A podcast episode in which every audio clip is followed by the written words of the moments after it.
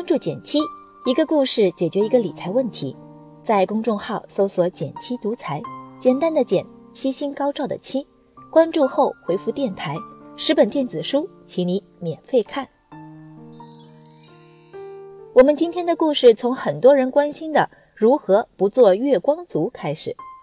在简七独裁后台，我曾收到过一个留言：“简七你好，我今年研究生毕业，参加工作。”每个月到手工资也快有一万块，却发现工作了六个月，存款还不够付下个季度房租的，怎么办？明明收入不错，但就是无法存下钱。你是否也有同样的困惑呢？你每个月的工资都花哪儿去了呢？欢迎点赞留言，讲讲你的故事，我会看哦。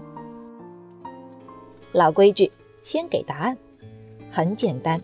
想要解决这个问题，你可以从设立目标、分解目标、以终为始这三个方面开始培养自己的理财意识，并开始理财规划。具体怎么做呢？先来听个故事吧。初识玲玲是在二零一六年一次关于投资自己的阅读活动中，那时她刚从国外读研归来，为了念书向舅舅借款二十五万。学成归来的玲玲，身边的同学们有些已经成为公司中层，有些已经结婚生子，家庭美满，而她没房没车没对象，还欠了一屁股债，为此忧心忡忡。我问玲玲，现在月收入有多少？每月能存下多少钱？玲玲叹了口气说：“能养活自己就不错了，完全存不下钱。”这个回答让我仿佛看到了曾经的自己，同时也折射出身边的不少人。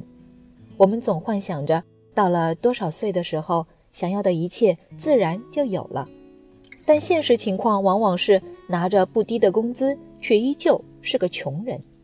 了解到玲玲的真实情况后，我为她做了这样的改变计划。首先，第一步，设立目标，改变看得见。为了让玲玲的境遇有所改善，我请她结合自己的实际情况，立下了三个可实现的目标：第一，五年内还清所有债务，加上利息，约二十八万元；第二，每年实现百分之十以上的涨薪幅度；第三，工作之余学习一项新技能，为自己创造被动收入。进入职场的玲玲，很快在一家公司找到了企业培训的岗位。起薪一万元，流利的英文，出色的社交能力。二零一七年底，老板就给玲玲涨薪百分之十五，年薪约十四万。尽管工资不算特别低，但在深圳这样的一线城市，除去房租和日常消费，玲玲在年底一看银行卡，除了股息分红的两万元，基本上什么都没剩下。那么接下来她还能做些什么呢？看我们的第二步，分解目标。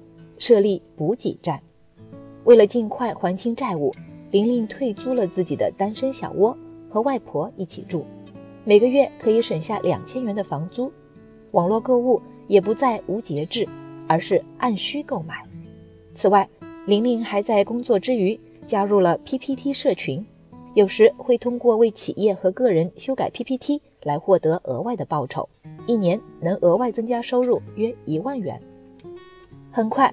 玲玲的财务状况得到了改善，她发现自己其实只要三年就可以还清舅舅的二十五万元，还打算用这几年工作攒下的公积金，计划购入自己的第一套房。今年在和玲玲聊天时，她说：“原来理财还可以像健身一样，做好任务分解，为长远目标设立补给站。”是的，这就是我想告诉大家的，理财也是可以通过分解任务来进行的。但是第三步才是最关键的，那就是以终为始，逐步迈进。投资自己从来都是回报率最大的。事实上，每个人都是值得挖掘的潜力股，但我们所拥有的时间和金钱都是有限的。学会合理分配有限资源，用投资者的眼光，从自身寻找适合投资的种子，在我看来，比起一味的对比年薪收入，价值会来得更大。学历从来不能代表一切，只有高学历却缺乏好的理财意识和规划，即使年薪二十万，但日子依旧会过得紧巴巴，房贷车贷压得喘不过气，有娃之后更是一毛钱恨不得掰成两半来花。相信这样的日子肯定不是你想要的，所以，史蒂芬·科维在《高效人士的七个习惯》中提到的第二个习惯“以终为始”就非常重要。换句话说，就是想清楚了目标，然后努力实现它。如果我们将财务自由设为自己的终点，那么从我们决定理财的那一刻起，我们的一切行动都将以最终的财务自由为标准，每一天都要朝此迈进，每一天都要进步一点点。最后总结下今天的内容：理财规划三步走，设定目标，分解目标，以终为始。你学会了吗？好了，今天就到这里啦。右上角订阅电台，我知道明天还会遇见你。